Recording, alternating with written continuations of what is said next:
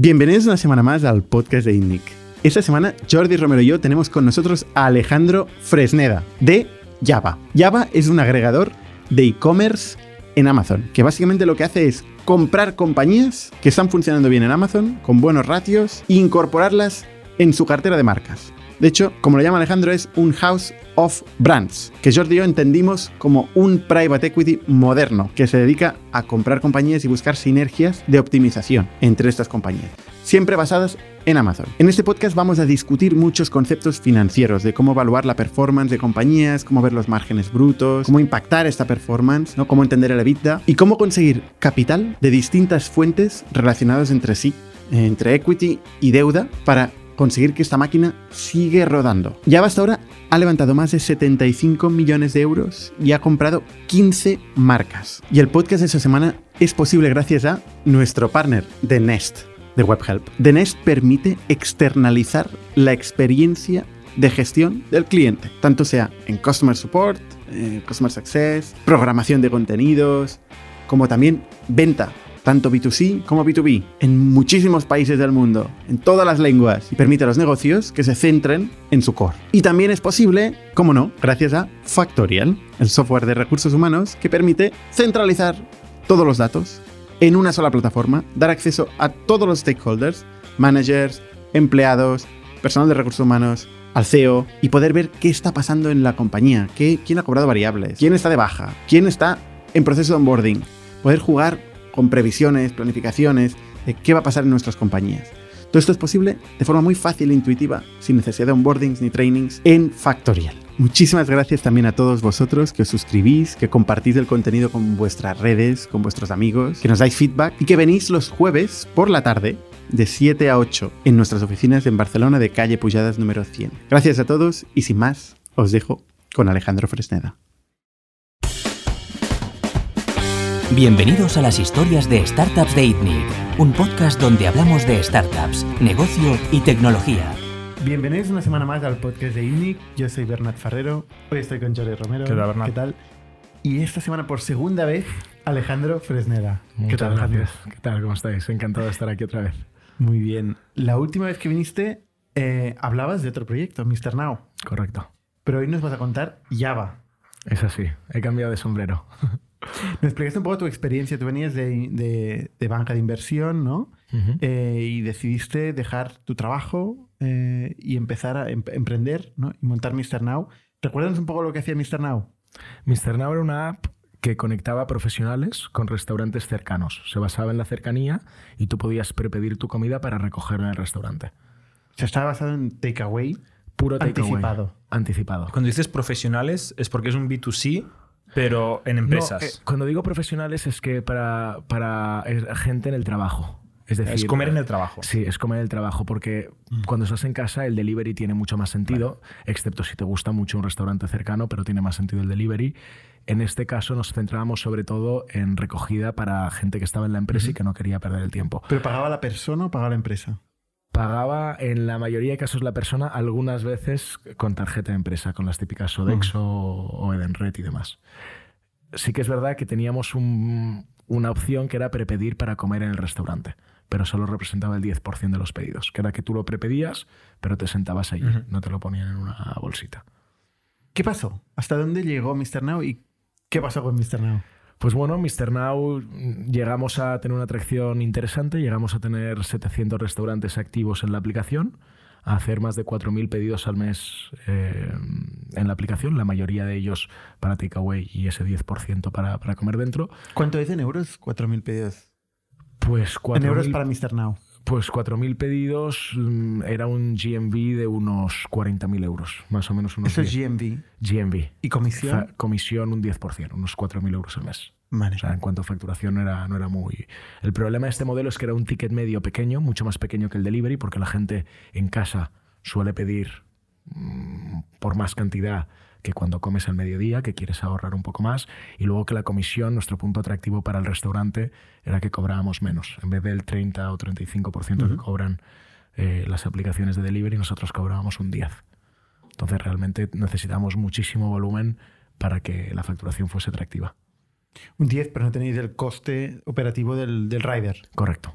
era un 10 donde el gross margin era casi todo. Si le restabas el gasto de la pasarela de pago, nosotros trabajamos con Paycomet, que era bastante competitivo, todo lo demás era, era margen. O sea, los 4.000 euros eran mm, pseudonetos.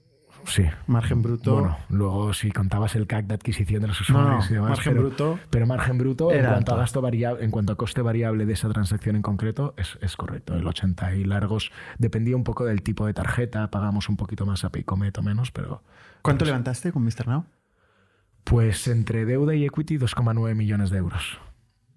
Entonces, por seguir con la historia, eh, estábamos haciendo bastantes pedidos, estaba empezando a preparar una nueva ronda de, de financiación y llegó el COVID. Y pasamos de esos 4.000 y pico pedidos al mes a 50 pedidos al mes. Una caída brutal porque pues, los restaurantes cerraron sus puertas y algunos se mantenían abiertos para, para delivery, que realmente es el, pues, la modalidad de pedido que pegó un, un push importante. ¿no?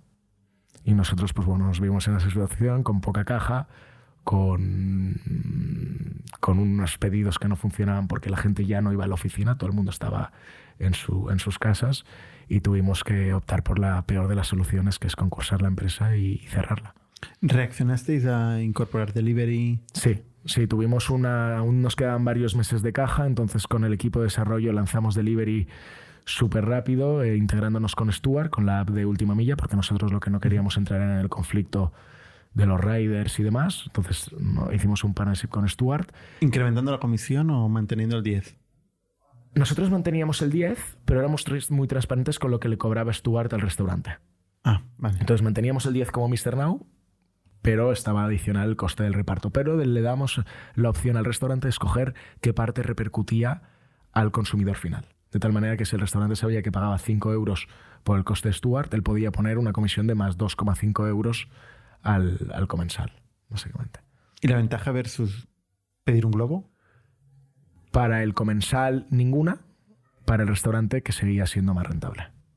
Eh, si tú hacías el total de lo que pagaban versus lo que pagaban con Globo, era más rentable. Sin embargo, Globo tenía una gran ventaja, que es que le, solu- le solucionaba la parte de acquisition.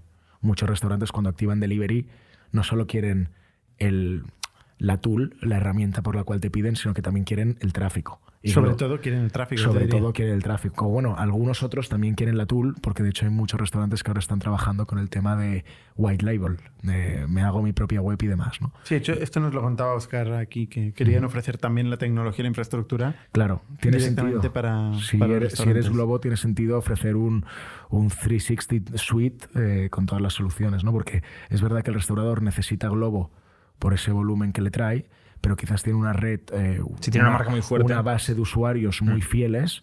¿Por qué no lanzar un SaaS siendo Globo que te da la herramienta a un, a un coste menor? Entonces, sí, sea, veis que cae la, la demanda, em, os quedáis sin caja.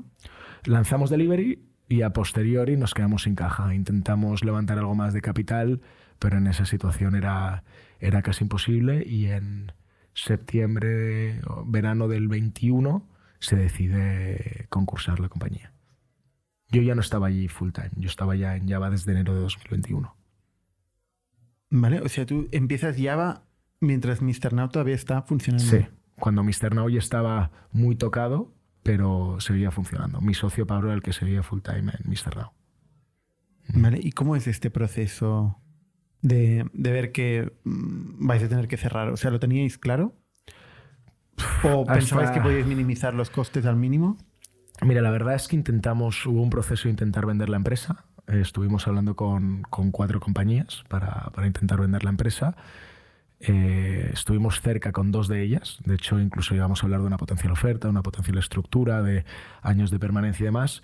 Pero al final, por dificultades de integración de nuestra tecnología con sus soluciones, eran empresas bastante, mm, digamos, eh, conservadoras y, y que la tecnología no la, no la tenían avanzada, al final se cayó en las conversaciones. ¿Qué tipo de players eran? Pues players de, de benefits. eh, De Enred, Sodexo. eh, este tipo de players. Este tipo de players. Sí, sí. Luego también un player más tecnológico que era más enfocado a los TPVs para restaurante. También estuvimos hablando con un, un player enfocado a. O sea. Me- eh, no, Meller no. Eh, Ya sé cuál dices. Miller. Eh, el que estaba aquí en la... Tiller. Tiller, eso. Tiller, Tiller. No era Tiller, Pero pero, tipo- estuvimos hablando con un Tiller de turno de, Vale. Alema- de Alemania, en concreto. Vale. sí, sí. Y también por Sa- falta de... No, no era Sabam. No era, no era Sabam, no era Vale, Sabam. Hay otro, ¿cómo se llama? Ah, igual. Hay tantas startups. Sí, sí, sí. Pero bueno, y entonces intentamos, por supuesto, venderla porque teníamos algo de valor, teníamos una tecnología que funcionaba bien y, y que... De gestión de pedidos y de gestión de pedidos, de gestión de, descuentos. de todo, de descuentos de usuarios. Teníamos un, un back office para el restaurante potente y, y un servicio de pedidos que funcionaba muy bien. Y el restaurante tenía que tener una solución para Globo, una para Mr. Now, una para Deliveroo. O sea, Sí. no estaba, esto no estaba integrado. Cada uno era cada su uno, back office. cada uno tiene su propia tablet, pero ya existían las startups que agregaban Vale. Eh, este tipo de soluciones, tipo Ordatic, tipo... eh, hay, hay una muy conocida ahora que se me ha olvidado el nombre, pero que agregan ya todos, todas las eh, plataformas de delivery y te las agregan en una sola tablet. Pero, pero nosotros no. iZettle. ¿No es No, iZettle? no, me había estado- eh, me son rindo. unos... Me rindo. Son unos que, que han levantado bastante capital ahora, que creo que ya es un unicornio, pero ahora no me... Y mira que estoy hablando con ellos, pero ahora ya no, no me viene el nombre. Si me viene luego... Una startup nueva borra todo el pasado. Bueno, no, no borra, pero hay bastantes cosas que ocupan Sí, la sí, mayoría de, mi, totalmente. de, mi, de mi tiempo ahora mismo, pero bueno. Con, con tu socio, eh, la conversación fue bien. O sea, Muy bien. Muy bien. no hubo problemas. ¿Y con No. los, los acreedores? Por lo general fue todo muy bien. Eh, mm, Bueno, es- acreedores era. ¿Te refieres a inversores O del sea, equity o a, o no, a- no, o a- Empleados, de, Emplea- gente que empleados, deuda, bancos. proveedores. Fu- fuimos bancos. muy transparentes con todo el mundo desde el principio. Eh, a la que vimos que nos quedaba poca caja y que mm, el proyecto de Money se estaba torciendo, mm, enviamos un email a todo el mundo y tuvimos bastantes llamadas con bastantes de los inversores en el equity, hablamos con los bancos para decirle que la cosa no pintaba bien y obviamente con los empleados los primeros. Eh, nos sentamos con los empleados y dijimos, oye, a partir de este día, si no hay buenas noticias, eh, empezad a, a mirar cosas porque no, no tiene buena pinta. En- hay muchas empresas que comparten con los empleados, eh, tenemos 10 millones de euros en el banco, gastamos 100.000 al mes. Todo bien, ¿no?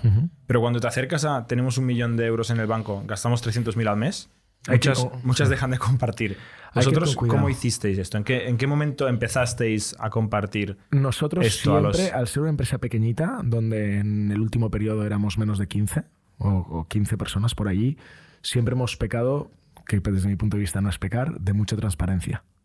O sea, decíais, tenemos 5 meses de caja, 4 Li- meses de caja, Tal cual. 3. Tenemos tres meses de caja y o vendemos o, o no sale porque ya hemos ido al mercado y no se puede levantar capital. Sí, sí. Y no se marchó la gente. Pues la verdad que Con el miedo suerte- de quedarse sin trabajo la suerte en- de tener a gente muy comprometida hasta el final. Muy comprometida, que de hecho luego, pues, tanto Pablo, mi socio, como yo hemos intentado ayudarles a, a, a recolocarles en otras startups y demás, pero, pero no, ninguno se marchó. ¿Algunos en Java? Eh, uno en Java. uno en Java. Uno en Java, sí, sí. sí, sí. Cuéntanos qué es Java. Muy bien, pues eh, Java es un agregador de marcas de Amazon, aunque no nos gusta tanto el término agregador, sino nos gusta más una house of brands, una, una casa de marcas. Lo que hacemos es identificamos marcas que venden exclusivamente o casi exclusivamente en el canal Amazon, las compramos, esas marcas para que nos interesen tienen que cumplir con una serie de requisitos que si queréis luego podemos, podemos entrar. Eh, analizamos esas marcas, hacemos una oferta, compramos esas marcas con estructuras diversas. Algunas es un pago mayoritariamente upfront, otras tienen una parte upfront y una parte de earnout eh, muy importante. Y una vez compramos esas marcas, la parte más importante, que es la de escalar esas marcas. Eh, Java tiene un doble objetivo, que es crecer por crecimiento inorgánico, pero crecer una capa por encima de ese crecimiento orgánico, que es el crecimiento orgánico. Entonces, en esa due diligence que nosotros hacemos de las marcas, miramos en detalle qué cosas podemos hacer en esas marcas para que esas marcas crezcan. ¿no? Y esto va pues desde mejorar la supply, intentar comprar al proveedor más barato, cualquier punto que, que rasques allí es EBITDA adicional, ¿no? Intentar aumentar la top line, el- la facturación, y eso pues puedes mejorar la conversión del listing, puedes hacer expansión geográfica a otros marketplaces dentro de Amazon que no estén activos, pues por ejemplo, coger una marca europea y llevarla a Estados Unidos o viceversa, puedes eh, mejorar en la gestión del PPC, puedes hacer un montón de cosas, ¿no? Puedes mejorar la conversión de ese listing, mejorando los keywords, mejorando las fotos.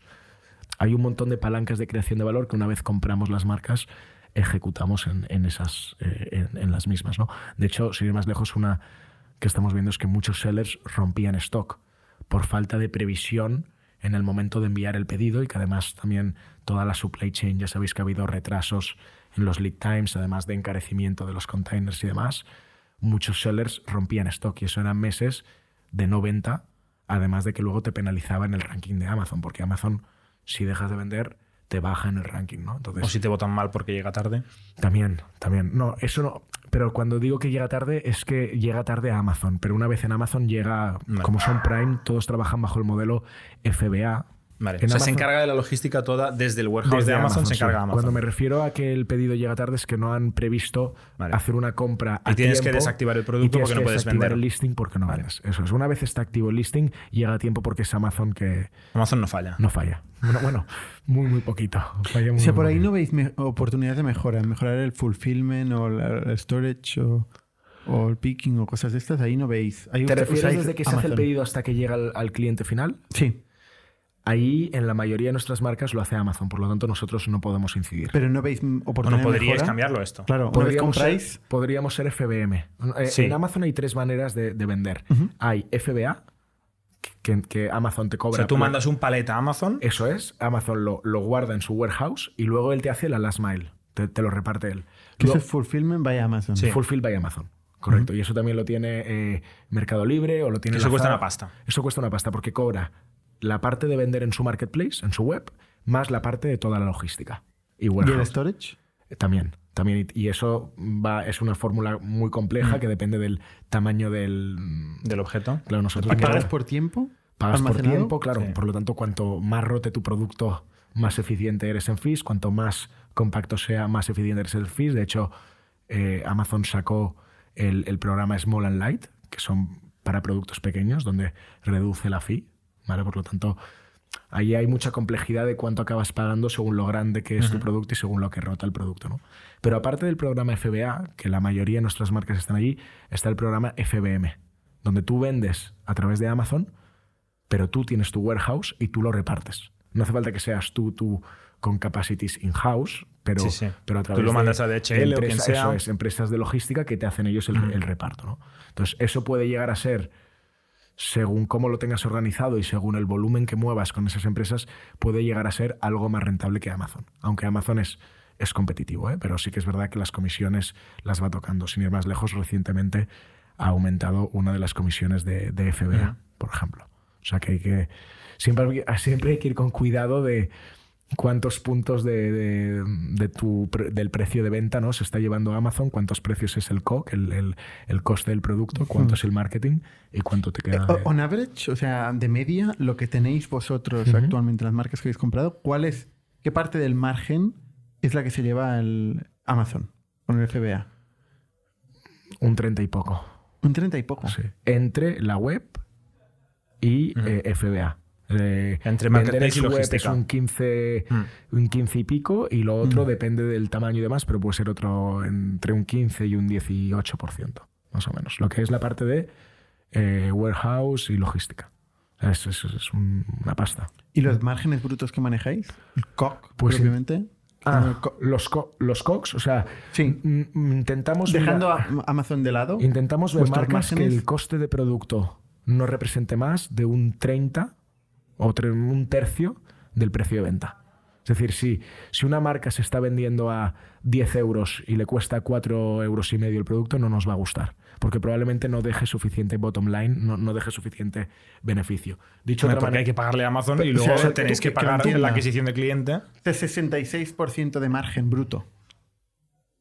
No, sería, se- sí. De, los, después de los COX, eso sería nuestro, mágico, eh, nuestro máximo. ¿eh? Estamos viendo marcas donde el, el coste de producto representa un 25%, que nos parece un... 25 Nos- más 35. Claro, ya Ahí- te, ya te vas a 40 y pico. Claro, de margen luego, bruto. restaré, luego restaré el marketing, porque Correcto. nosotros también invertimos en marketing. Y te y acabas te llevando, acabas un llevando lo que te 20-30%. Que nosotros estamos buscando Mucho menos, marcas... Mucho menos. No, estamos buscando marcas que estén por encima del 18%. De margen de contribución. De margen de contribución después de todo. Después de todo. después de O sea, todo. hay margen bruto 1, que es el del producto, margen bruto 2, que es después de Amazon. Después de Amazon y después de marketing. Que y, eso es después está, y después está el coste de ventas, ¿no? Correcto. Que es marketing. E incluso también restamos allí cualquier gasto vinculado a la venta. Por ejemplo, Devoluciones. si- por supuesto, pero si de repente llega el producto de China y hay una manufactura en España donde se mete el producto en, en- en- en un, en un paquete, también lo contaríamos dentro de ese 18%. Es decir, hay veces que el producto llega listo de Amazon al warehouse eh, de China o de no China. ¿eh? Eh, Algunos productos los hacemos el sourcing de China, otros de, de- de Europa mismo.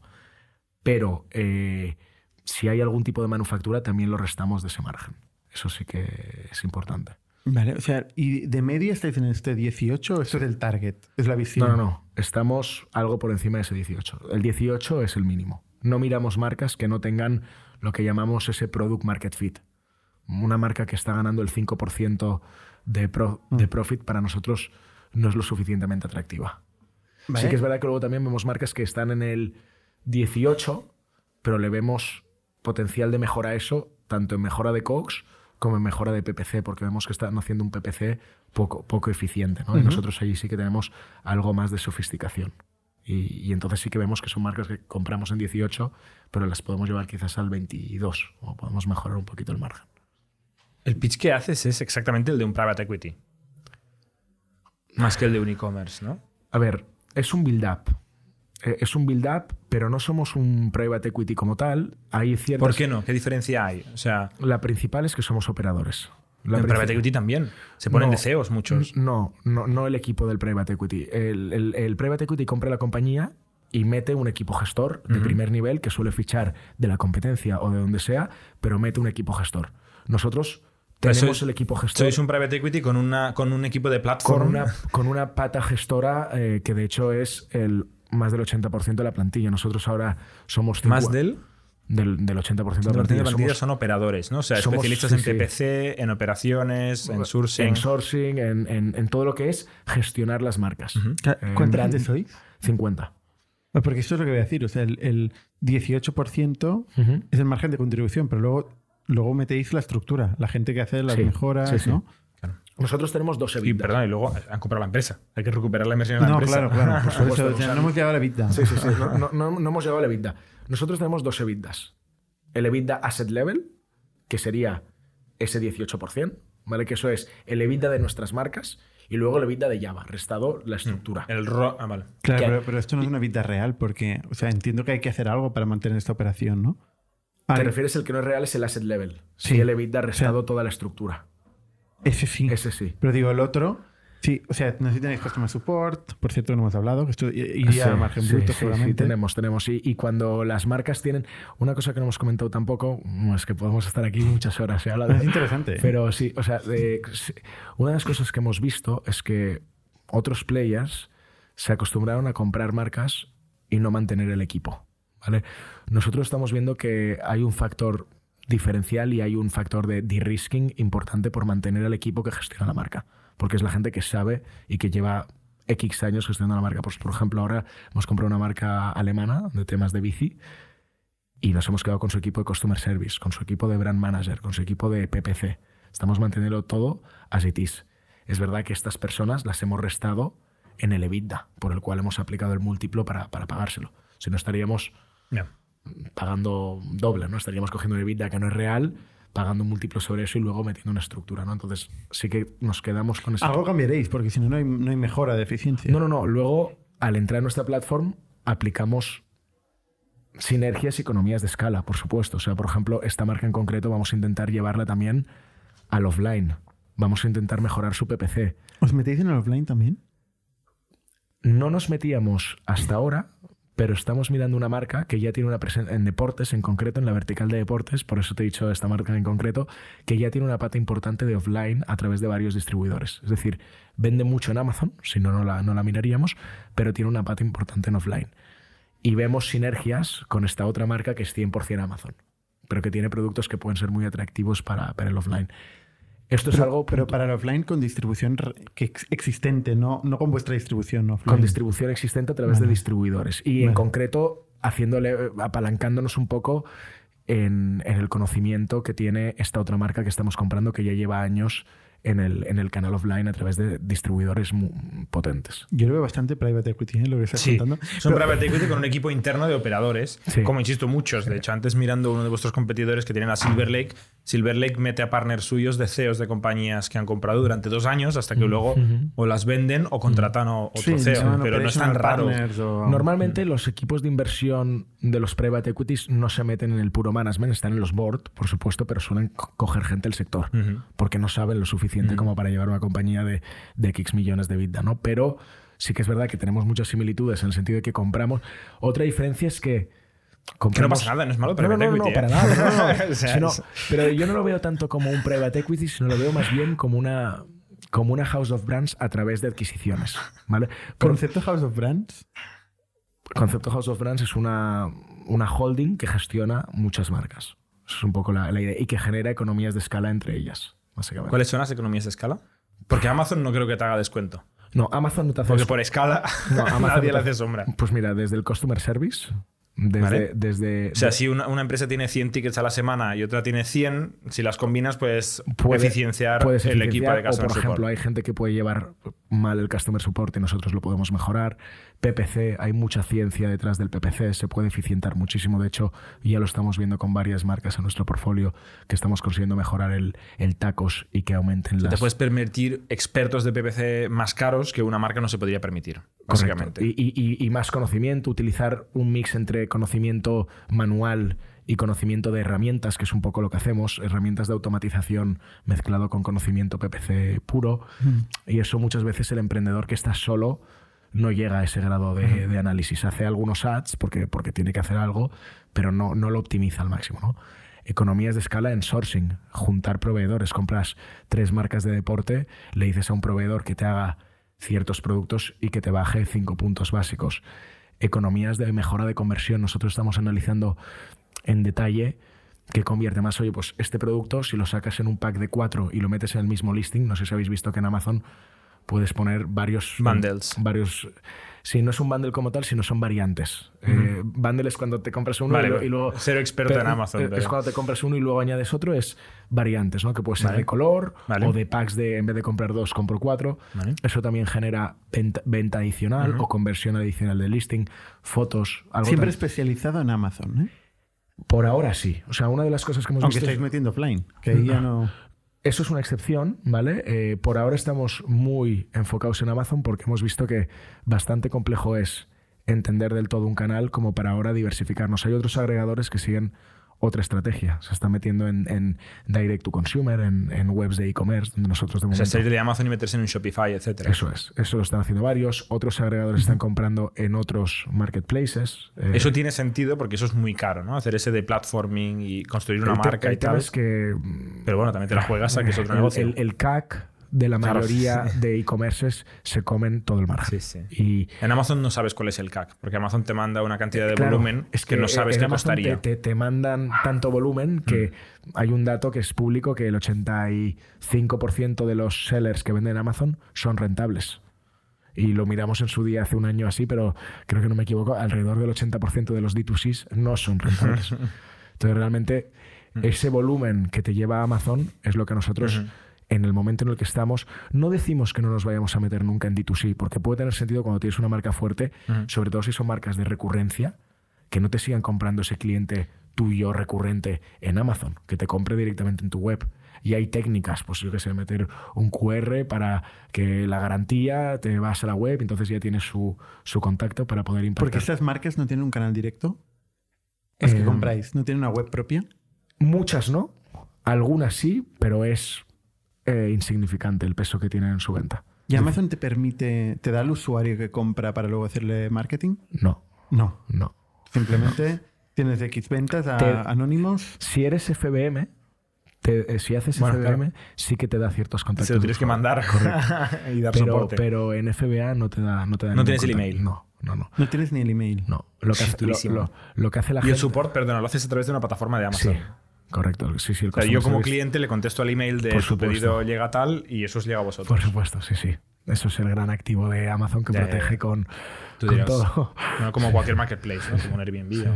Es una mejora de, de eficiencia, es, como tú has dicho, ¿no? Arrastrar este usuario recurrente de la marca a una venta directa a través de un canal propio. Eso es algo que intentaremos hacer en un futuro, seguro. Pero no estáis ahora ahí No metidos. estamos ahí. O sea, somos muy conscientes de que queremos ser buenos en el canal de Amazon, queremos eficientar todas nuestras marcas en Amazon. Luego, probablemente, cuando entremos en D2C, lo hagamos a través de una compra. Compremos una empresa que sea muy buena en D2C, Una marca. una marca que sea muy buena en D2C, Y nos, y nos apalanquemos en ese equipo para crear los D2Cs Mm. de las otras marcas. ¿no?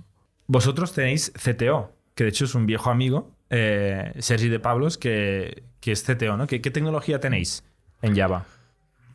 Java como tal no es una empresa puramente tecnológica, no hacemos puro software como puede ser un Factorial o un, o Mr. Now, pero sí que la tecnología puede aportar un grado de eficiencia brutal. Es decir, hay una métrica que nosotros miramos muy importante que es revenue per employee, eh, mirar cuánto facturamos por empleado, y allí la tecnología puede, puede ayudar muchísimo. ¿no? Entonces, ¿qué hace Sergi? Pues, por ejemplo, esto nos está ayudando muchísimo con la integración del ERP.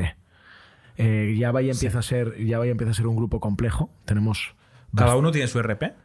¿Cada marca tiene su RP? no, estamos teniendo Tienen que una- pasar todos por el aro. por el, por el mismo RP. O sea, no- ah, una vez compradas me refiero. Sí, sí, ¿eh? una vez Eh, compradas, Las claro, integramos todas en, en el mismo RP. Vale. Entonces, ¿Es propio o es eh, comercial? no, estamos trabajando con NetSuite. Vale. Eh, Te iba a decir, y Sergio de Pablos venía de NetSuite en, estuvo, en estuvo- Ulabox. En Ulabox, sí, correcto. Sí, sí, utilizaban ese. Entonces, nos ayuda con eso. Eh, estamos desarrollando también tecnología propia para analizar keywords, es decir, más para la parte comercial, para la parte de hacer crecer las marcas, ¿no? Vale. ¿Qué keywords se buscan más? ¿Cómo están los precios de la competencia?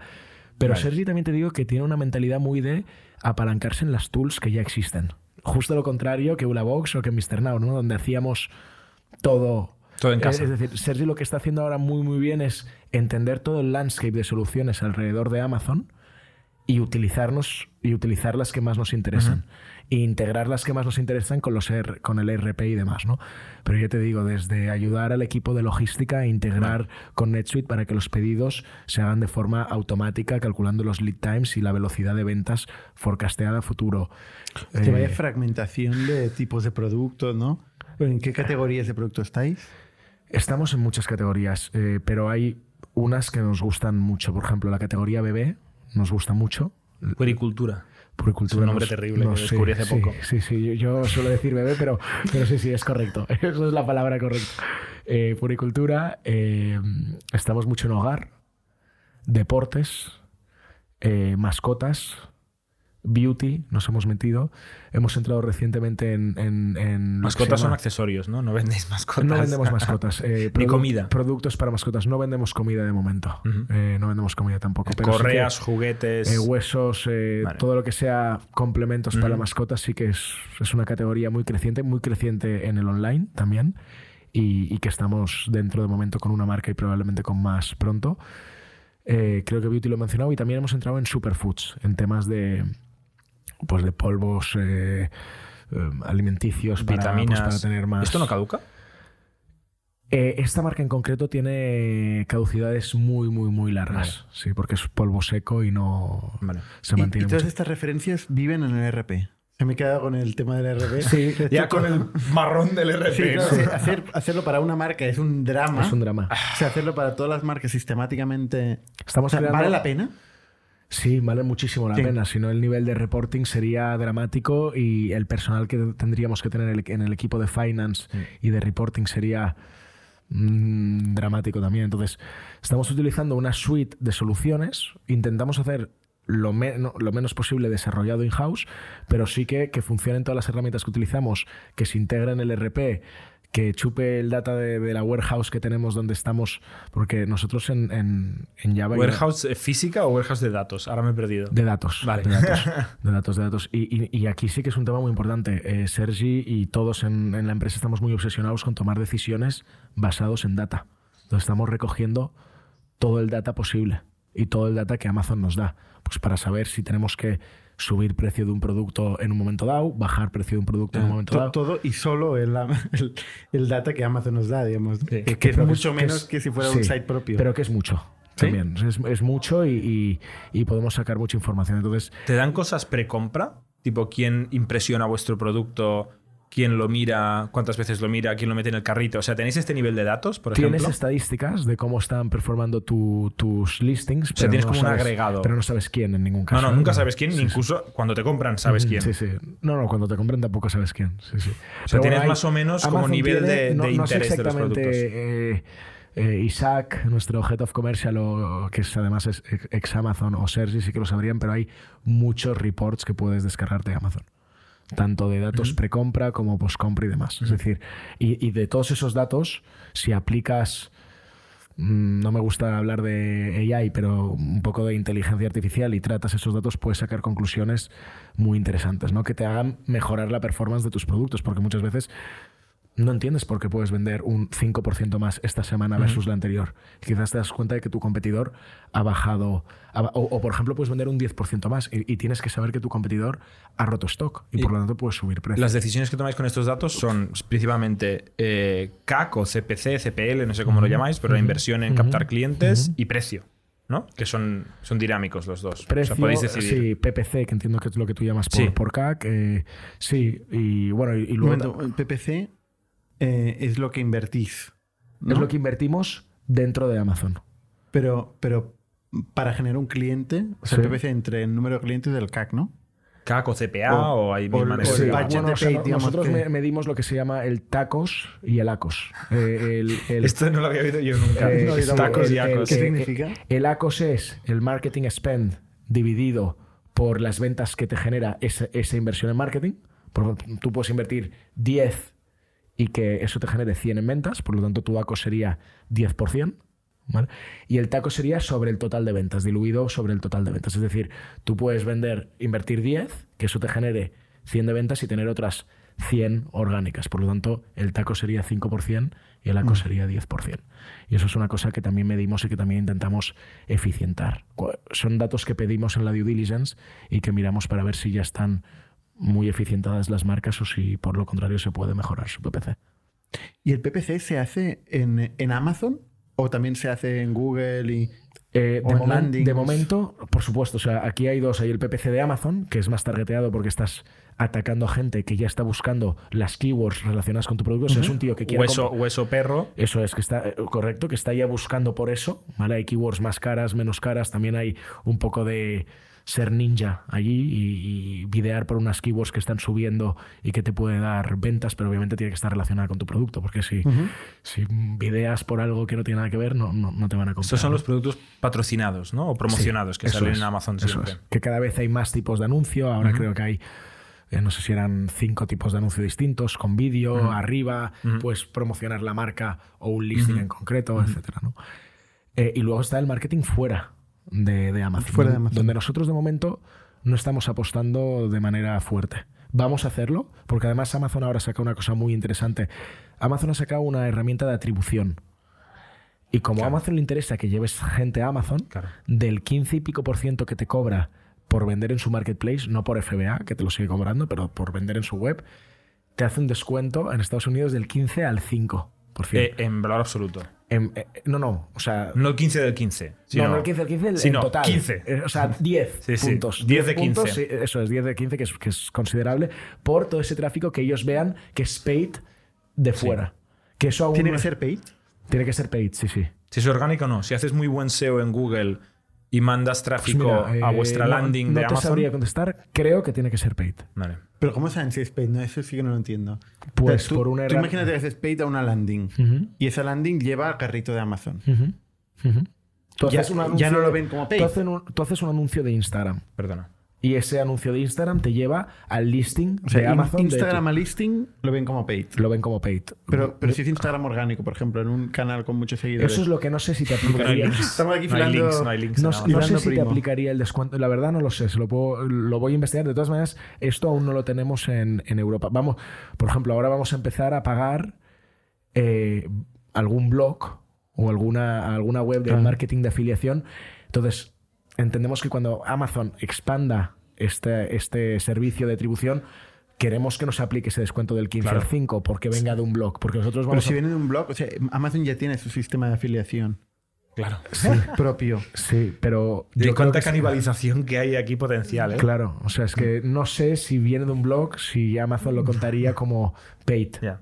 Como que Pero es un aplica- 10% de margen Mm. total para Sí, ti. sí. O sea, es bastante relevante. Es, muy importante. Bueno, y te permite ser más agresivo en adquisición fuera de Amazon. Bueno, y en tu 18% pasas a un 28%. Correcto. O sea, el impacto Bueno, es brutal en el lo bottom compensa- line. Que lo compensas quizás con, Hay que pagar ese tráfico. con sí, ese sí. tráfico. Eso es, eso es.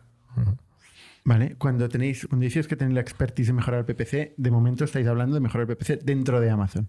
De momento sí. especialistas de De PPC, dentro sí. de Amazon. Bueno, eran especialistas de PPC y ahora son especialistas de PPC. Habían invertido tanto en PPC fuera de Amazon y dentro de Amazon, ahora son especialistas de PPC dentro de Amazon. Es decir, donde estamos poniendo esfuerzos por ser mejores que el seller por su cuenta es en PPC dentro de Amazon. Pero no nos quedaremos allí, es un poco como lo de D2C. Hay una visión largo plazo y ahí lo que, en lo que nos estamos enfocando ahora. Bueno, tiene sentido al final saber de algo para poder mejorar. O sea, si, si haces de todo, ¿dónde están las eficiencias o las sinergias, no? Correcto, correcto. Y, y es mucho más fácil equivocarse. Y no hay que olvidar que, bueno, eso me, me imagino que, que- que estamos, hemos levantado una ronda, pero que no es todo de capital y hay, hay deuda, ¿no? Y Ahora iremos a, Ah, vale. a esto. ¿eh? Vale, vale. Una, una- una métrica que has dicho importante es revenue per employee. Has dicho que es una KPI importante para Sí. vosotros. Ujú. ¿Esta es la principal KPI? ¿Tenéis más KPIs? No, tenemos... eh, ¿Cuál es la más importante para vuestro modelo? El North Star, que ahora está de moda. Para mí, eh, y creo que para todos los founders, sería eh, crecimiento orgánico de nuestras marcas. Y es, y es donde aún tenemos un challenge por, por- por mejorar. Eh, creemos que si miramos el sector, hemos tenido relativa suerte. No es que seamos mejores que los demás, sino que hemos, hemos tenido suerte en los timings. Hemos llegado a la fiesta un poquito tarde y hemos levantado capital en un momento donde los grandes ya han cometido varios errores.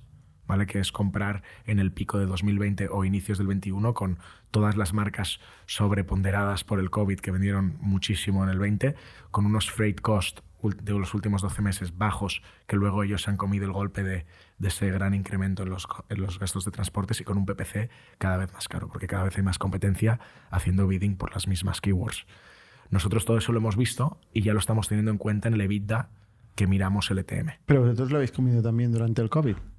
Eh, no, no, o sea, nosotros lo que pasa es que hemos comprado algo y nos hemos comido una parte de marcas que hemos comprado con una parte del año con freight costs baratos y otras con caros, pero ahora la mayoría del capital lo vamos a deployar en marcas que ya llevan un año pagando gastos de freight cost elevados, gastos de PPC elevados, porque ya, ya ha sucedido ese cambio. Y eso nos permite comprar cosas en un momento no tan... O sea, eh, suerte, digamos, de levantar De ahora. Suerte- timing. suerte en de haber timing. empezado más tarde, como Su- decías tú. suerte en timing y, y- Sí. y- y otros errores, ¿eh? como por ejemplo lo que os decía de mantener a los equipos en la medida de lo posible.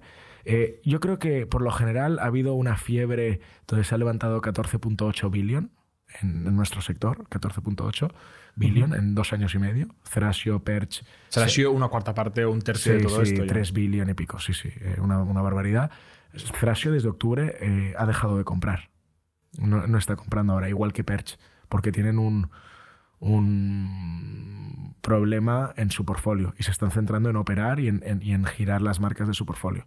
Un poco por eso que os decía, porque compraron en máximos históricos, con freight costs baratos y demás, y ahora se están encontrando con la realidad del e-commerce. Entonces nosotros ahí hemos tenido cierta suerte en timings y también ver estas malas noticias de algunos players grandes nos hace ser ultra piquis en la selección de las marcas que compramos. Eh, eh, antes éramos más eh, proactivos en, querer un poco comprar cualquier cosa que tuviese pues cara y ojos, pero ahora somos muy, muy piquis en la due diligence. Si no son marcas que, que la performance de los últimos tres meses esté muy creciente, que tengan un cierto volumen, que tengan una cierta defensability y defensabilidad en, en producto, en market share, en categorías donde no estén entrando muchas competencias y haya presión a, pre- a- a reducir los precios, que eso es lo que pasa cuando entran más, más players, ¿no?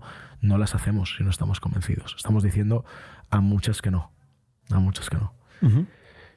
Sí. Vo- Volviendo al modelo, em, antes has soltado una palabra y has dicho, eh, hacemos un build-up, somos un build-up. ¿Qué es un build-up? Hemos, hemos soltado muchas palabras en este podcast. Sí, ¿eh? puede ser. eh, Pero bueno, sí. Pero eh, perdonad y encantado de, de pasar 10 minutos haciendo de definiciones. Dani, de- le, Dani pondrá las tarjetitas en el YouTube. Eh, Pero- un build, un build Sí. up es comprar compañías en un mismo sector y crecer de manera inorgánica, además de orgánica. Pero un build up es ir comprando, pues por ejemplo, hay build ups de clínicas veterinarias, hay build ups de SaaS. Pero es alrededor de un hilo conductor, una categoría, Una, un modelo de negocio. Sí, porque eh, eh, esa categoría y ese conocimiento, esa categoría, son las que te generan sinergias y economías de escala. Por ejemplo, tú haces un build-up de un SaaS y puedes centralizar quizás la mayoría del equipo de producto Y quedarte con un equipo de producto. O tú haces un build-up de... Bueno, no sé, esto, esto, De- esto de- que dices Depende, lo veo de- muy de- complicado. de- depende mucho de, de si son productos muy complementarios, muy similares o no, ¿no? Pero que es hay muy difícil que lo sean. que es muy Las difícil tecnologías y tal. Correcto. O- pero bueno, hay sinergias de todo tipo, ya sea un SaaS, Mm. o sea una clínica, o sea una- unos supermercados. Entonces, la estrategia de Build Up sí que es muy típica del private equity. Con un fondo que compra a una empresa y esa empresa crece de manera inorgánica comprando otras más pequeñitas. Que normalmente son competidores, no llegaban con- generando un, un player líder. Un ¿no? player leader comprando competidores de tu mismo Pero en vuestro caso, o sea, el build-up es alrededor del concepto modelo de negocio o, o Amazon. Amazon. Como Ma- marcas nativas de Amazon. Nosotros lo que agregamos son Y el build-up es ese expertise vertical que decías, ¿no? Expertos en PPC de Amazon. Las economías de escala son esas que decíamos. Es decir, tú compras una serie de marcas donde los emprendedores, por falta de tiempo, por falta de capital, por falta de conocimiento, eh, conocimiento cada vez menos porque tienen muchísimo conocimiento, pero por falta de capital, por falta de tiempo y de manos, no han podido eficientar su marca al máximo. Y además por falta de volumen. Otro ejemplo, nosotros negociamos mejores tarifas con los, eh, con los eh, proveedores logísticos cuanto más volumen tenemos. Y, eso, todas nuestras marcas pasan por nuestros proveedores lo- logísticos, ¿no? Pues eso es otra. Luego, Que este es el barco que va de China a los warehouse europeos. bueno, no solo No, eso, y los, que, y los que reciben, no, no, no. Ah, no, No, pues Los que, los Ah, que vale. reciben el nosotros tenemos un punto intermedio desde que llega de China hasta que inyectamos en Amazon, que son los 3PLs, que son estos partners logísticos, donde llevamos producto. Y eso, el coste unitario que nos O sea, para no pagarle a Amazon el tiempo de espera, Bueno, lo pones no en solo otro para no pagarle a Amazon. Otra cosa que pasó hace poco es que Amazon, antes tú podías comprar 10.000 unidades de cualquier producto y enviarlo a Amazon. Y Amazon tragaba. Es tal el crecimiento de Amazon Vale, que le están falta, saturados. le falta warehouse. Entonces ahora te ha creado un número que es el IP, que es una fórmula también compleja en base a ciertas variables como la rotación, el número de stock, etcétera, donde te limita la cantidad que puedes mandar. Por lo tanto, tienes que tener ese punto intermedio que, es un, que es un 3PL. ¿vale? Y nosotros, ahí hay economías de escala. En sourcing hay economías de escala. En negociar mejores tarifas de llenar un container en las navieras, también. En mejorar la conversión, también. o sea, en, en un montón de cosas. En cualquier caso, no es desde un punto de vista de mercado que vais a buscar un market share eh, dentro de una categoría, sino es desde un punto de vista de operación donde vais a mejorar Totalmente. eh, los Es gastos operativos de los negocios. ¿no? Bueno, y expansión de mercado también, porque una cosa que estamos haciendo ahora es coger una marca que solo vendía en Europa y activarla en US. De hecho, un trabajo mm, detallado que hacemos en las due es la, en la due diligence comercial es mirar si una marca que solo vende en US, como hay ese la transferencia de los reviews, que en Amazon es lo más importante. Me imagino que sois clientes de Amazon. Cuando entréis en Amazon, si ponéis una cosa y veis un producto con buena pinta, con 10.000 reviews versus el segundo que tiene 500, ya no te lo planteas. Te vas a ese, ¿no? Si el precio es más o menos similar. Eh, pues lo que hacemos es llevarnos marcas que están vendiendo en Estados Unidos y traerlas a Europa. Entonces hay que mirar a qué precio está vendiendo en el europeo, si nosotros nos compensa vender ese precio. ¿Y Eh, puedes transferir las reviews? Sí, puedes transferir las reviews. Mm, Puedes Mm, transferir. son internacionales. Y también, por ejemplo, ¿invertís en reviews? Es, No. es- forma parte de build up. N- No, y es ilegal. Ya. Es Pero ilegal. ¿y si no De mira a nadie, De hecho, ha habido, ha habido grandes disgustos eh, de marcas grandes que han. ¿de agregadores o de marcas? no, no, de marcas sueltas que no estaban. a- bueno, de, de marcas en manos de agregadores, seguro que también, pero nosotros conocemos varios disgustos de marcas grandes que han hecho fake reviews o, o- o reviews incentivados. eh, Exacto. y eso Amazon lo persigue y cada vez son más sofisticados en la manera de perseguir esas cosas y se dan cuenta. Entonces nosotros ahí sí que de hecho una de la parte de las due diligence que miramos es que no nos vaya a explotar la patata caliente después de comprarla. Es decir, miramos que ¿Cómo eso- lo miráis? ¿Llamáis Claro, si no lo sabe Amazon, lo sabrás vosotros. pues revisamos las reviews, revisamos las reviews, revisamos la fecha de compra versus la fecha de la review, revisamos si solo por una nota o si por un comentario, revisamos palabras iguales en, las, en los comentarios. Hay muchas Con cosas código, para... con inteligencia artificial. Sí, se- Sergi... Ah. y O sea, lo hacéis mejor que Amazon. No, no, no, no. No hacemos lo mismo que Amazon. Simplemente nosotros miramos. Como si si Amazon no nos los ha pillado como fake todavía. Pero puede ser que les pille post compra. Es decir, Amazon está todo el rato pasando su, su robot para, para ver si. Lo que pasa es que tiene tantos, tantos, tantos sellers que no es perfecto. Hay, hay algunos sellers que, que se les debe escapar. Mm. Eh, hay sellers que ponen cositas dentro del producto, un QR que te dice eh, ponme una review y. y- y- Un montón, y yo tal. recibo un montón de productos con es. Eso, es- eso es ilegal si dices. Tú, tú no puedes decir ponme una review cinco estrellas en ningún momento dado.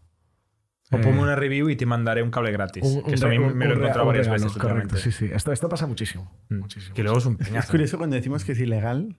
Bueno, de- de- no, no hay legalidad, o sea, es, una. Bueno, es la ley de Amazon. es la ley de Amazon. Es la- La ley Que, de, que de- es de- importante. O sea, Correcto, es, sí, sí. Es una plaza el privada. market es cap una de plaza Amazon privada. es mayor que el, que el Sí, PIB tiene más español. influencia a veces que. Sí, sí. Pero sí. Vale, y y- y la- y mi pregunta es: una vez decidís, bueno, vamos a comprar una serie de marcas, ¿vale? O sea, ¿Cómo es este proceso? O sea, ¿Veis una marca que está funcionando? ¿Cómo ordenáis de alguna categoría? Entráis en una categoría, veis quién la está vendiendo y empezáis a llamar. Puede ser que una señora Pepa que está vendiendo ahí y recibe vuestra llamada. Oye, os compro. Sucede, sucede. ¿Y? Sí. Eh, nosotros, mira, otra de las cosas donde Sergi y el equipo de Sergi eh, añ- eh, añade mucho valor es. Hemos Tampoco hace falta ahora hacer aquí hemos- la, no, la no, pero- hora. pero me acaba, me acaba de venir ahora con esta pregunta. Eh, hacemos. hemos desarrollado una herramienta de scrapping con Que también es ilegal. con varios, con varios criterios. No, no, esto no es, no es ilegal. Nadie, en Am- Amazon no te dice que no puedes coger los datos públicos que están en, en- en su web, que, que ellos te comparten. Y entonces miramos ciertos criterios, como el número de reviews, como la velocidad de ventas, como el número de SKUs, etcétera, como si es private label o no, porque hay muchos sellers que son distribuidores de Nike o de lo, y, nosotros no nos interesa. Esto es otra cosa que creo que no he comentado. Solo miramos private labels, eh, gente que ha creado su, Su propi- propia su marca. propia marca. ¿Por qué? Porque no queremos competir en precio por la buy box. La buy box de Amazon es que si tú no tienes tu propia marca, tres sellers o cuatro sellers pueden vender el mismo producto. Y el cliente lo va a comprar, entrando en un listing, lo va a comprar al que lo tenga al precio más bajo. Por lo tanto, entras en unas dinámicas de, de competencia por precio. Entonces, nosotros solo miramos pri- private labels, eh, gente que ha creado su propia marca y que la tiene con su registro de marca dentro de Amazon. Por lo tanto, está protegido allí. Eso es un tema eh, importante. Entonces llamáis Entonces, tenemos este listado que ya nos filtra muchísimo, porque si no sería infinito trabajo. Eh, hay mm, más de 6 millones de sellers eh, activos third parties, es, es una barbaridad. Y llamamos. Y, y llamamos call calling. Además de eso, ¿Tenéis un equipo que está llamando todo el día? un equipo de origination eh, que, que llevo yo, sobre todo, eh, que estamos llevando todo el día a sellers. Todo el Son día SDRs para comprar marcas. para comprar marcas. Y también vamos a eventos, a eventos de Amazon, donde se presentan muchos sellers. También recibimos inbound. Nos recibimos sellers que quieren saber cuánto les pagarían por su empresa, porque son sellers que son conscientes de sus limitaciones, de que saben que han roto stock, saben que no tienen dinero para PPC. Estos son los malos, ¿eh? Normalmente. Bueno, cuidado. Hemos hecho muy buenos. Mira que en el SaaS del inbound es muy bueno, pero aquí. No, no, no, es bueno también. ¿Sí? Sí, sí. A ver, la mayoría no.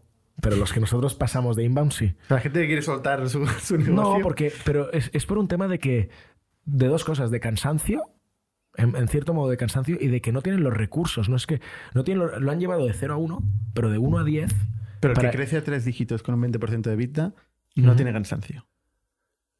Bueno, eh, crece tan rápido que le requiere un capital para invertir en working capital, porque no hay que olvidar que muchas veces Ah, este sí, sí. producto hay que pagarlo adelantado.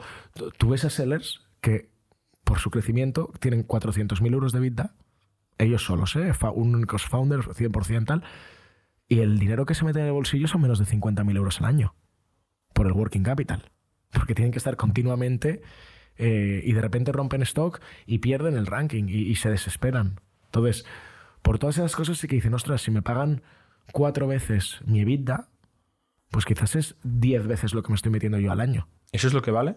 ¿Una marca? Nosotros solemos pagar entre en el rango bajo dos veces y media, que ahora ya mm, cada vez cuesta, cuesta más, y en el rango alto cuatro y media.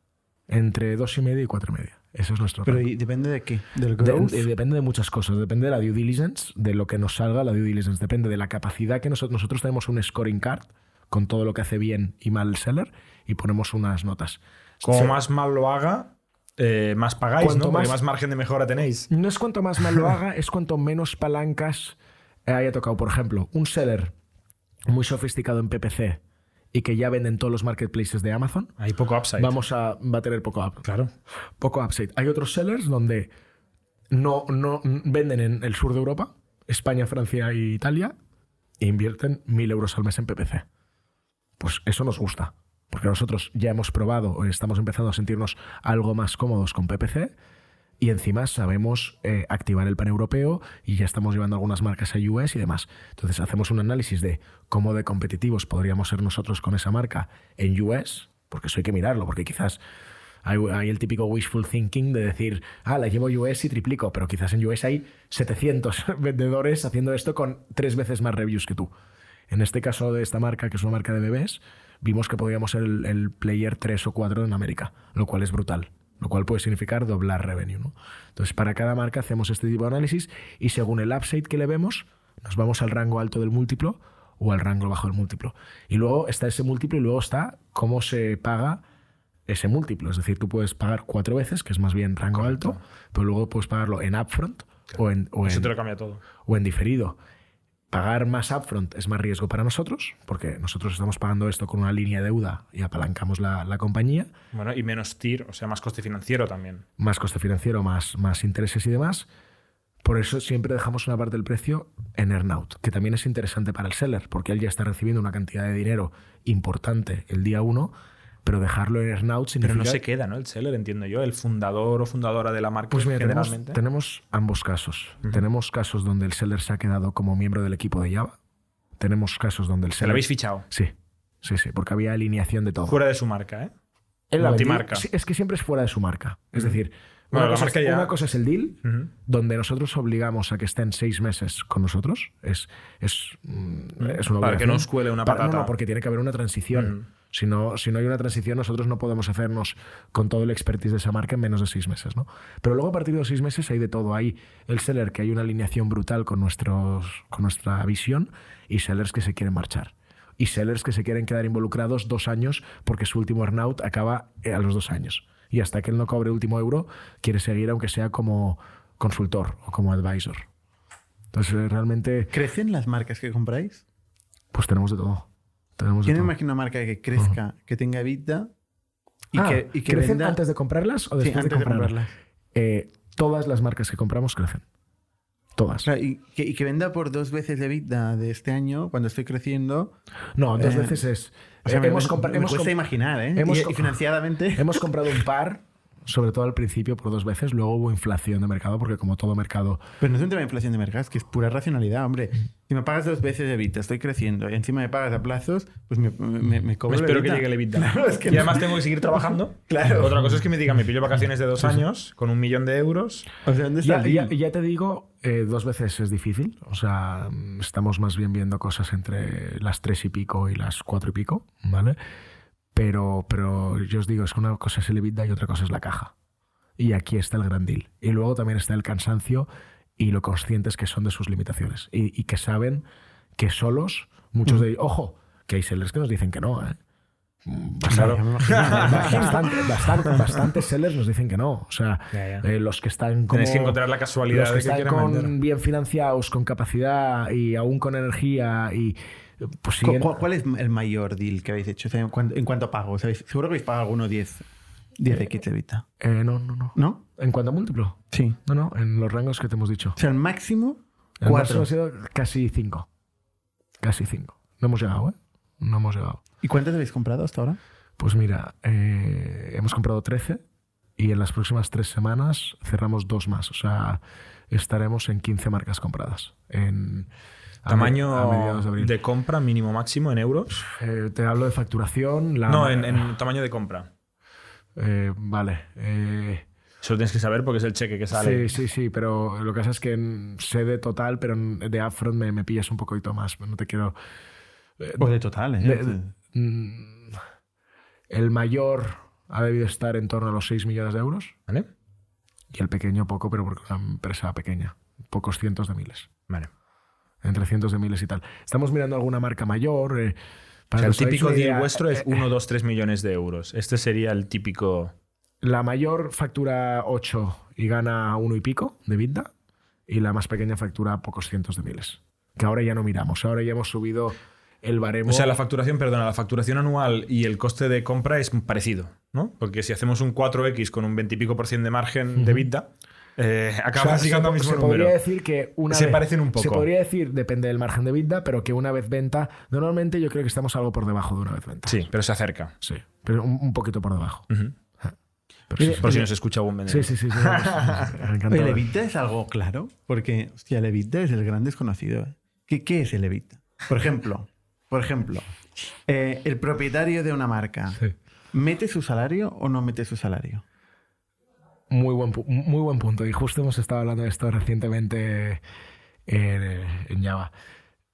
Nosotros, históricamente, si la marca solo era el emprendedor, ¿vale? Ajustábamos por, por el salario del emprendedor. ¿vale? Es decir, si la marca O ganaba. sea, si lo restabais. No, lo sumábamos. Si la marca ganaba 400.000 euros, pero en estos 400.000 euros estaba restado 60.000 euros del salario del emprendedor, le pagamos el múltiplo sobre 460.000. ¿Vale? Lo ajustábamos. Pero sin embargo, estamos viendo que eso es un poco unfair para nosotros, porque para marcas que tienen equipo, estamos restando todo el equipo en el EBITDA, en el múltiplo. y, y en realidad el equipo de esa marca era el emprendedor. Por lo tanto, estamos replanteando si el EBITDA de la marca tenemos que ajustarlo al alza por el salario del emprendedor, un poco la lógica de ajustarlo al alza. Yo entiendo al revés, pero yo este caso no lo entiendo. Yo entiendo que hay que restar el salario Sí, del que- emprendedor. sí, lo que pasa es que como es un salario que nosotros luego no nos vamos a quedar, porque el salario del emprendedor día uno Sí, pero de alguien compra- tiene que hacer ese trabajo. Correcto. Entonces nosotros luego fichamos a un brand manager. Que luego también es verdad que nosotros tenemos Que quizá te cuesta más porque no se lo nosotros tenemos apalancamiento operativo, porque luego van a llegar brand managers que gestionen dos o tres marcas. Es decir, hay una estructura de crecimiento de equipo, y luego las ventas van a seguir creciendo por inorgánico y por orgánico, Mm. y el equipo va a crecer a un ritmo más lento. Por lo tanto, hay apalancamiento operativo. Pero eh, justo tuvimos una discusión para hablar de este tema. De, oye, si bien que si, si estamos restando todo el coste salarial de los equipos de las marcas más grandecitas que tienen cuatro, seis, ocho personas, ¿por qué no restamos el coste del emprendedor si nosotros vamos a tener que tener un brand Es que te lo puedo complicar mucho más. ¿eh? Te- El hijo que está estudiando pero está haciendo paquete y está cobrando no sé qué y le da como paga, o, No, no, no. o el, el coche que le, le está a nombre de la empresa, Eh, eso o se- eso se el internet. Tú estás hablando de los costes ocultos, ¿no? Claro, o sea, cuando un negocio son tan pequeños, son negocios poco sofisticados o sea, en realidad, o sea, yo entiendo, yo como he entendido lo que tú decías, es yo soy owner de una marca, estoy trabajando como un desgraciado, no cobro sueldo, pero me lleva un EBITDA que en realidad es mi sueldo. Entonces, no sale por bueno, encima del EBITDA, depende de cómo se organicen pero puede ser que no salga. fiscalmente Exacto, cada uno. exacto. Precisamente, fiscalmente tienes un incentivo para no cobrar sueldo y repartirte dividendos, y entonces sale, sale Depende más de EBITDA los- del que sería, ¿no? O sea, ahí. Tenemos, Que una tenemos, empresa pequeña, tenemos una se- discusión se juega interna de, de- de lo que hacer. También depende de las negociaciones con cada seller. Eh, y depende también de si vemos que, estas, de que esta marca la vamos a poder poner dentro del brand pod de otro brand manager y lo va a poder llevar uno mismo, por lo tanto no vamos a incurrir en costes adicionales. Pero sí que por lo general restamos todo lo que sea vinculado. O sea, si hay un chico haciendo paquetes y el paquete hay que hacerlo porque llega de China no, no paquetizado y hay que hacerlo antes de mandarlo a Amazon, ese coste lo vamos a restar del EBITDA. No hay mucha manualidad. Porque son ¿Dónde? marcas propias. no hay- ¿Manualidad no hay ma- dónde? Producción, etiquetado. eh, no sé, no hay, no hay trabajo manual. Depende de la marca. Nosotros, obviamente, cuanto más manual, menos nos gusta, ¿vale? Muchas marcas producen, empaquetan y etiquetan en China y llega tal cual se envía a Amazon. Muchas. Otras son menos eficientes. Otras llega un producto donde hay cierta manufactura eh, en el país de llegada para hacer cualquier cosa. Y eso nos gusta menos. Y algunas marcas incluso producen. Claro. Producen. Hemos hecho un deal con una marca que produce. Donde ellos se quedan con un, con un contrato de, de proveedor, se quedan como nuestro proveedor, con unos precios acordados. Obviamente, esos precios pueden variar según el incremento del coste de la materia prima, porque tampoco van a coger nuestro riesgo. Pero, pero tenemos un caso en concreto donde el vendedor era proveedor. O sea, era fabricante. ¿Tenéis mucha exposición a China? Sí, pero no absoluta. Eh, tenemos exposición a, a China. Ahora estamos empezando a ver alternativas para ciertas marcas de traerlas a Europa En la producción. en la, produ- en la producción, porque al final el incremento de gasto unitario mm, por ese producto te puede compensar por el incremento de los gastos De transporte. Mm. Depende, depende también de la volumen, ¿no? del volumen, Mm. de la volumetría del producto. ¿Cuántos productos puedes meter en un container? claro. ¿Cómo se diluye ese incremento del coste del container en en el producto? ¿no? Pero sí, tenemos exposición a China. No, no sabría decirte ahora, me voy a equivocar con el porcentaje que te diga, pero quizás el 50 y pico por ciento de, de nuestro sourcing viene de China, de- de entre todas las marcas. Una pregunta filosófica antes de ir a todo el tema corporativo, también Sí. fundación, financiación y tal.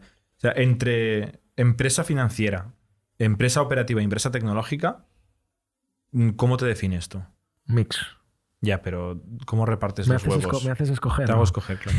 Me haces escoger. Eh, operativa. Operativa más que financiera, Sí. ¿eh? Sí. Eh, eh, te hablo de lo más importante de la empresa, que es la operación. Entonces, Pero tu si me- propuesta de si- valor a tu cliente, que es el vendedor, si me haces es, es escoger, financiera. eh, es un play muy financiero. Eso, o sea, Java es un play muy financiero, por supuesto. Está eh, ese money que hay que financiar. Cuanto más barato te financies, mucho mejor, etcétera. Pero lo más importante de Java es la operación. Sí, sin duda. Sin duda. ¿Se acaba este proceso de compra de compañías? Hay un día donde ya hemos comprado. Es- Ahora operar todo esto. Claro, si esto Todo si es este lío. operativa, a operar. Claro. es- espero que no. No. Espero- no en el corto plazo, ni en el medio plazo.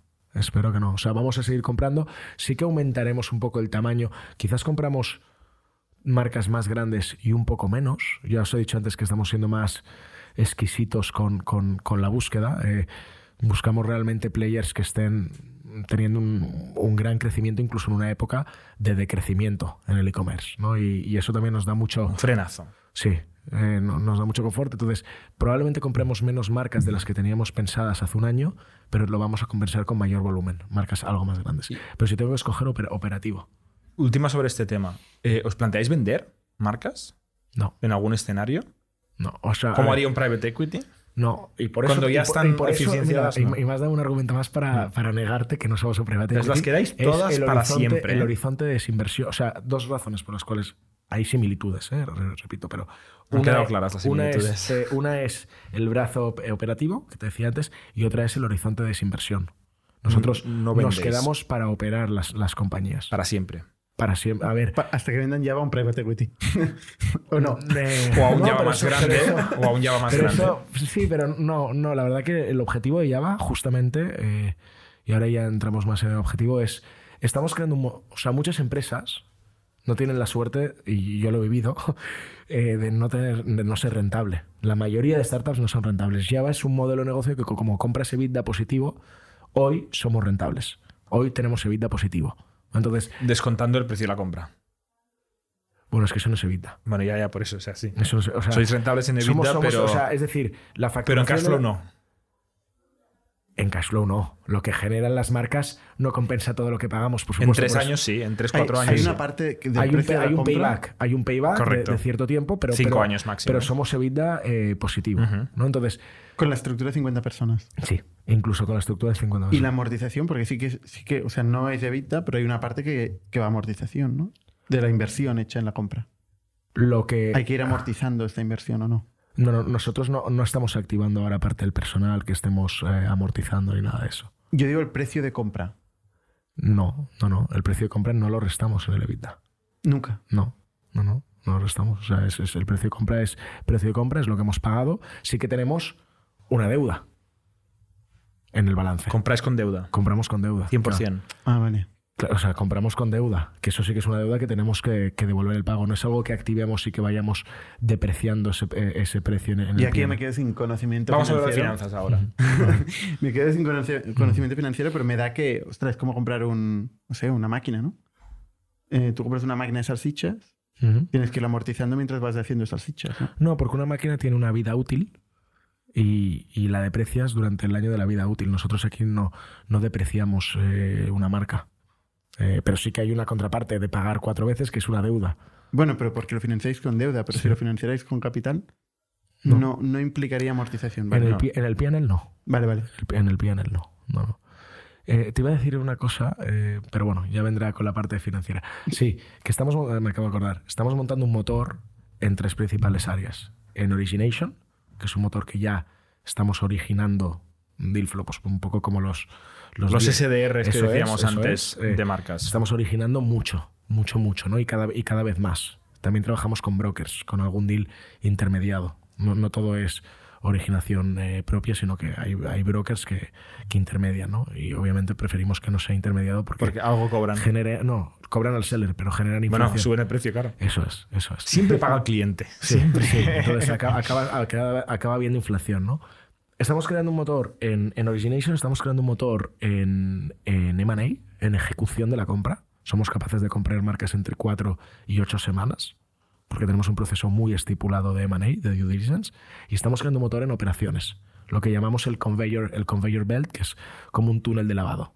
Entra una marca que funciona de una manera y sale al cabo de seis meses funcionando de otra manera, de la manera que a nosotros nos gusta. Y para que eso suceda, intervienen muchos stakeholders dentro de, de Java. Pues, eh, y hay una persona, Miriam, que es la persona que se encarga de que todo este proceso de onboarding de la marca sea fluido. Entonces, como hemos creado ese motor y somos rentables, nuestra idea no es vendernos a un private equity. Luego ya sabéis que hay mil...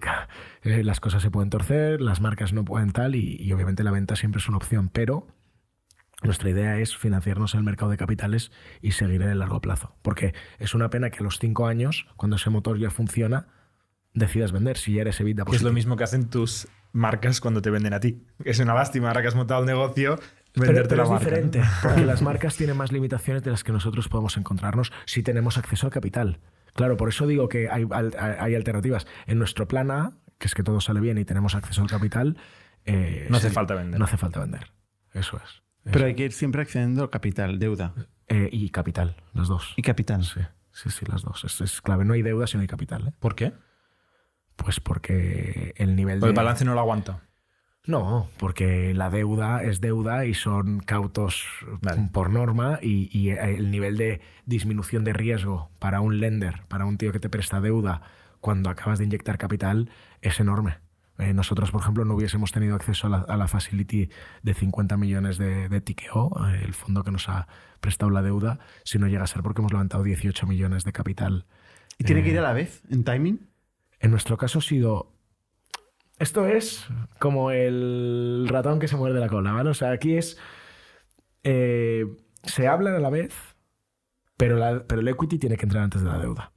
Pero se habla a la vez. Y el tener una term sheet de deuda sujeta a equity te facilita el equity. Ya. ¿Vale? Es decir, nosotros, por ejemplo, teníamos varias term sheets de deuda sin haber cerrado el equity. Eso a los inversores de equity les daba mucho confort, porque para ellos es un poco arbitraje. No es lo mismo tú tener 15 millones de equity para crear valor en una empresa que tener 15 millones más 50. Vas a pasar de 3 millones de vida a 13 millones de vida con la deuda. Por lo tanto, tu creación de valor de- del avalo de la serie A al avalo de la serie B es mucho mayor gracias a esa deuda. Y no es el mismo inversor, ¿eh? No, no, no, no. Porque hay, hay inversores que pueden hacer las dos Las cosas. dos. Te puede De venir hecho, un Goldman más. Sachs y De te hecho, dice El 10% de la compañía más 100 millones de euros de deuda. Sí, sí. Eh, de- el fondo que nos ha hecho la deuda, Tikeo, ya hemos hablado con ellos que nos hagan la serie B, la, la deuda, ¿vale? Que será una facility de unos 200 millones de, de- de deuda, ¿eh? Pero también nos han dicho que tienen un fondo de growth equity que nos van a presentar. Lo que pasa es que si nos hacen el equity, no harán la deuda. Es decir, No quieren. Bueno, porque incrementan el riesgo, ¿no? Exacto. Total. no, y por un tema de conflicto de interés. También. También. eh, y también es verdad que si tú estás en el equity y en la deuda, hay una ley en España que pierdes eh, los derechos de seniority. El derecho de prelación. sí. Es más junior, ¿no? Volviendo a lo que decíamos Sí. antes. Entonces, puede ser que hagamos. Yo veo más ahora Tikeo, lo veo más como lender y, y me gusta mucho la relación que tenemos con ellos y, y demás. Pero puede ser que, que Tikeo les refinanciemos, esos 50 millones una vez los hayamos tal por un Goldman Sachs o cualquier otro fondo de deuda grande. Que otro reemplace esa deuda. reemplace esa deuda Y- a, un añada coste, más. a un coste inferior. Claro, tú levantas 200, Exacto. 50 van a repagar, 150 es para nuevo M&A. Y es un coste mucho inferior, porque mu- muy inferior, porque ya no tienes Tienes más equity. Tienes más EBITDA, tienes más equity, es, es otra empresa. El, el riesgo es muy claro. distinto, ¿no? ¿Qué pinta tiene esta deuda? ¿Qué coste tiene? ¿A qué, la- a qué plazo se genera? ¿Aprox? No hace Un- falta que digas el detalle. Un, un 12%. Vale, ok. ¿Y a qué plazo? A cuatro años. ¿Vale? Es cara, ¿eh? Un 12%. Pero tiene una cosa buena, es que es totalmente bullet y totalmente peak. Vale, los- tienes- esto ahí me pierdo yo ya. Bullet y Eh, peak. eh, bullet significa que no hay repago de principal hasta el final del cuarto año. Es decir, se Se devuelve todo de todo golpe. al final. Y peak es que no hay pago de intereses. Hostia. se capitaliza en el préstamo. Es decir, al cabo del año 1 vamos a deber 61 millones, Vale. no 50. Vale. O sea, Bueno, no salen cash flows. No, salen cash flows hasta el último día, flow, básicamente. Correcto. Lo cual no es súper eficiente con Claro, esto lo hace mucho más cara.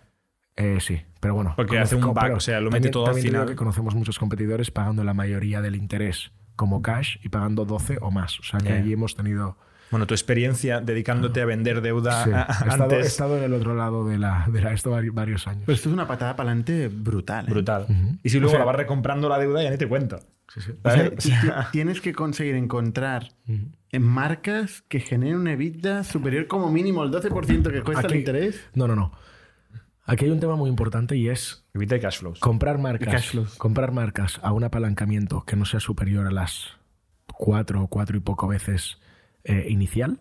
¿Vale? Una, una empresa normalmente, todo lo que esté por debajo de seis veces apalancamiento de vida, sobre todo si es una empresa que se valora a múltiplos altos, como es nuestro caso, estás bien. Entonces, lo que te tienes que asegurar, y por eso digo que somos una empresa operativa, es que una vez compras una marca, que siga creciendo.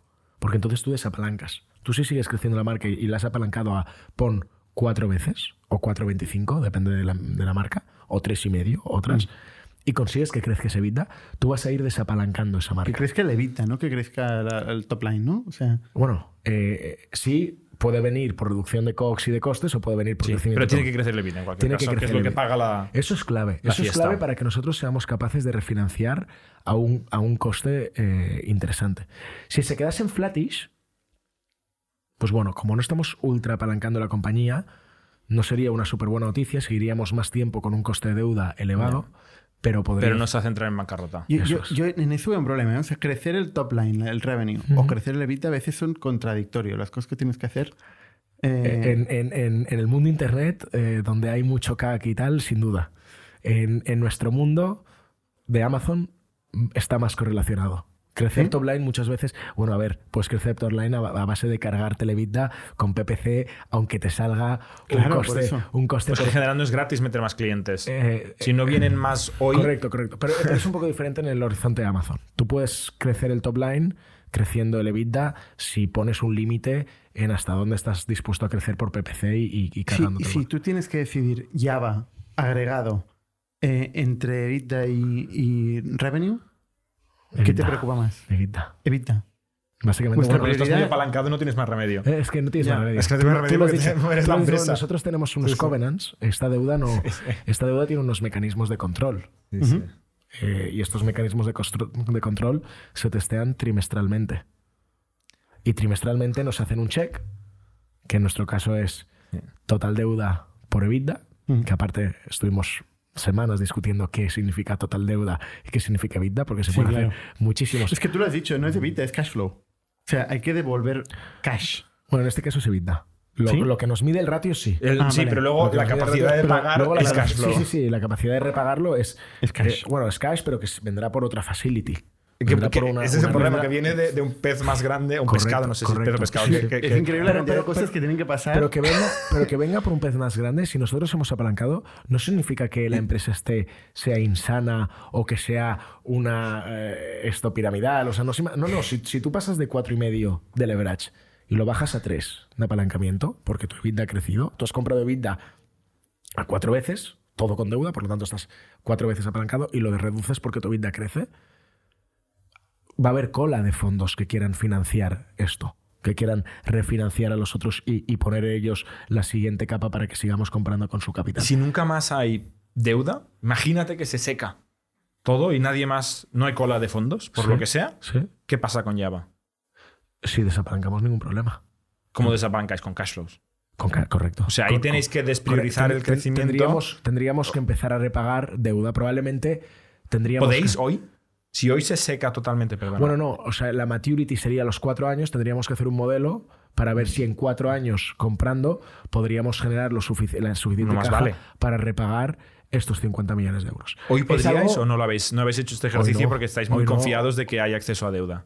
Mm, Hoy no podríamos porque no, no tenemos el EBITDA, porque aún no No, hemos- pero hoy, cuando, saca- cuando llegue la maturity, quiero decir, con lo que sabéis hoy, en la fecha que llegue, que llegue la maturity, ¿crees que podríais repagarlo todo? Depende de ¿O lo, que haya, tendríais un depende de lo que problemilla? haya crecido el EBITDA en estos cuatro años.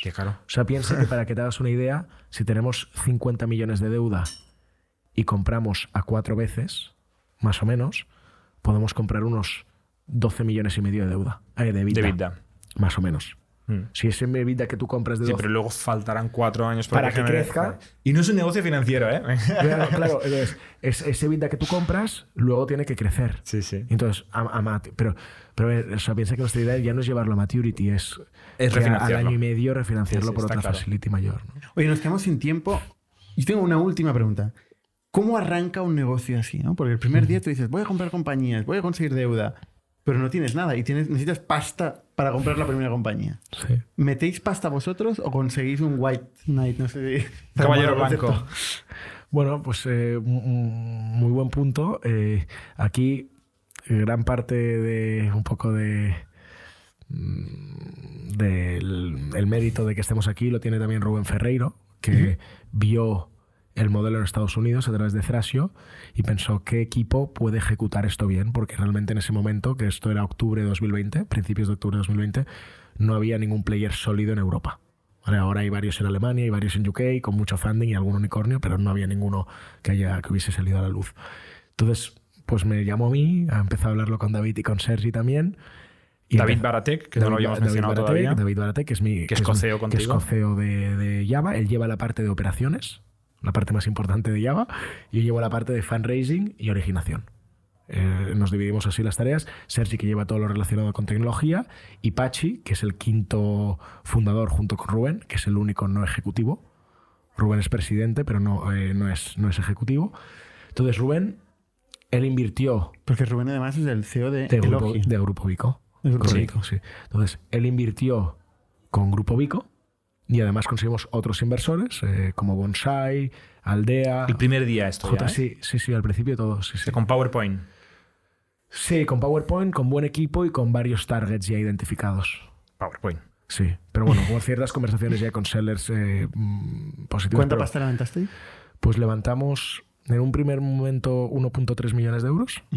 Eh, justo al principio, que luego complementamos con deuda de Inverready, de Sabadell, de Extension, de Extension Fund. Deuda aún más cara que la que Ya. os la os he primera. dicho antes. Bueno, sí, en es interés menos cara, pero en Equity Kicker eh, eh, más Normal. cara que la que os he dicho. Más Venture riesgo, Debt- más upside. Venture, Venture Debt a, a la española, que es un poquito más cara, que que se nos siempre. Sí, que es cara, sí. Y, y entonces nada, levantamos este capital, levantamos esa deuda, que fueron 4 millones y medio al principio, luego se extendió a 6, y luego levantamos un convertible de Bonsai, Aldea y, y- y JME de otro millón y medio. Te da para dos, tres marcas. Y eso nos o más dio, eso nos dio eh, casi 9 millones de euros en total, hasta que ya llegamos, compramos, creo que eran 6 marcas antes de la serie A, y cerramos la serie A de el equity en diciembre del 21 y la deuda a principios de marzo del 22 Que es ahora. que es hace un mes y medio, un mes, un mes y medio justo.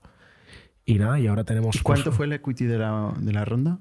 Fueron 15 millones adicionales a los 2,8 que ya habíamos levantado. O sea, hemos levantado 18 millones de euros de equity hasta la fecha. 18 millones en, e- en equity y en deuda. 54 y medio. Ujú. Los 4 y medio de, de los eh, lenders españoles y 50 de la Facility que por cierto ya no están los 4 y medio, les hemos, les hemos refinanciado. Y una pregunta, ¿el equity se toca para comprar empresas o está totalmente separado? Hay dos cajas No, diferentes. no se toca, se No to- lo sé. No se toca, no se toca, es sobre todo como como. Conceptualmente como está todo en el balance, ¿no? Legalmente está todo en el balance. Sí, todo está, Está en en el la cuenta balance. bancaria. Correcto. En la cuenta Sí, bancaria y en el bancaria. balance. No se toca, se, se co- compra con, por deu- con deuda. En el caso en el que pagásemos eh, algo más de- del límite que nos pone Tikeo, uno nos lo tendría que aprobar los fondos de deuda y el board, el pagar algo más, si quisiésemos pagar un cinco veces o, o tal, y ese extra sí que se pagaría con capital. Pero la verdad que no tenemos intención Vale. de, de pagar más de lo que eh, está estipulado. Oye, muy interesante, eh, Alejandro. Ya, ya nos dirás manteniendo informados. gracias. Es un, es un esquema, joder, es innovador, ¿eh? Y, y- y se está viendo también en varios sectores, ¿eh? yo creo. En No, no solo... No yo lo he visto en SAS, estuve en una feria de Amazon en Estados Unidos hace tres semanas y había un agregador de soluciones de SAS. Sí, sí. Eh, y también generaba muchas sinergias eh, desde el La financialización. Sí, es el de play, muchos es el- segmentos. es el play de, de private equity llevado al mundo de Internet. Sí. Eh, sí. Y bueno, Interesante. O sea, al final sí que es private equity. tiene, una, tiene, una, tiene una parte sin duda. Tiene una Mm. parte sin duda. Sí, sí. Pues muchísimas gracias. A y- vosotros. Y, mucha suerte. Muchas gracias por invitarme. Hasta la semana que viene. Somos un ecosistema de startups tech de Barcelona, creadores de Camalún, Kipu y Factorial, entre otras. Ofrecemos más de 5.000 metros cuadrados de coworking a startups y organizamos eventos diarios para discutir negocio y tecnología hasta la saciedad. Desde ITNIC Fund invertimos en equipos con capacidad de construir grandes productos y negocios. ¡Te esperamos!